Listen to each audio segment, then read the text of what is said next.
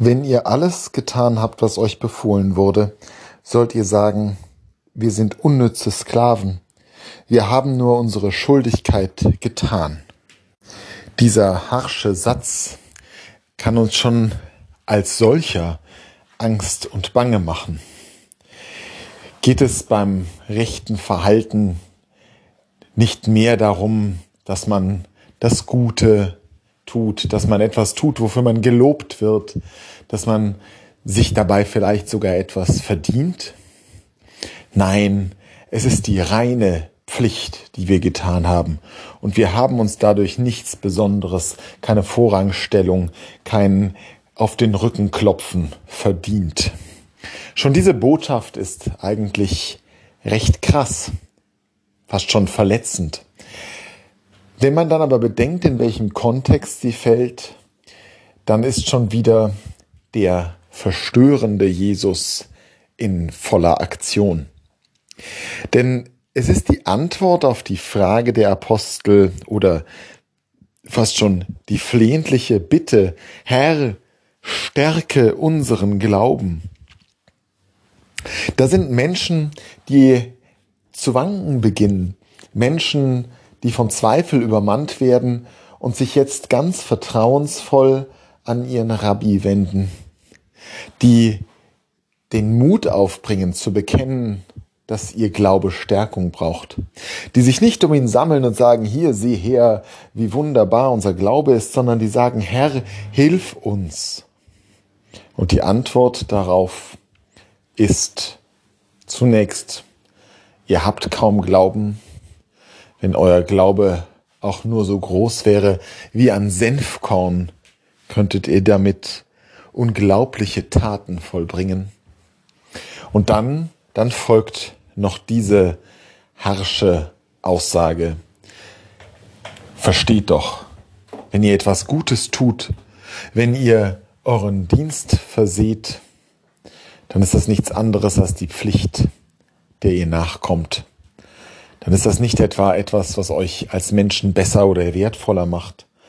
Nichts, wofür ihr ein gutes Wort verdient, sondern ihr müsst euch danach sofort wieder in die Ecke zurückziehen und kundtun, dass ihr ja nur getan habt, was ohnehin getan werden musste. Ein harsches Wort, ein verletzendes Wort, ein beängstigendes Wort. Was steckt dahinter?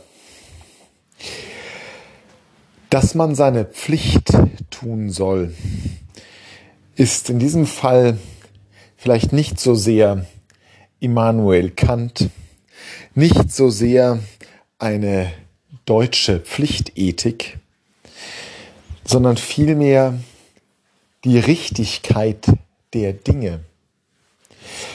Die Welt ist in Unordnung geraten in dem Moment des Sündenfalls. Die Welt hat ihre Sollbruchstellen angeknackst in dem Augenblick, wo die Sünde hineintrat in unser Dasein.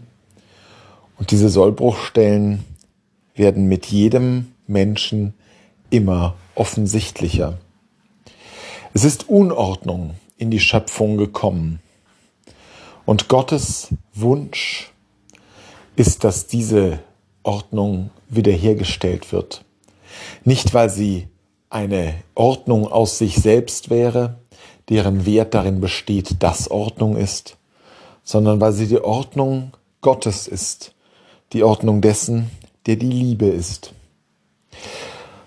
Wenn wir unsere Pflicht tun, wenn wir die Gebote erfüllen, die Gott uns aufträgt, dann werden wir wieder Teil dieser Ordnung dann flicken wir in unserem Leben an einer kleinen Stelle die Brüchigkeit unserer Existenz.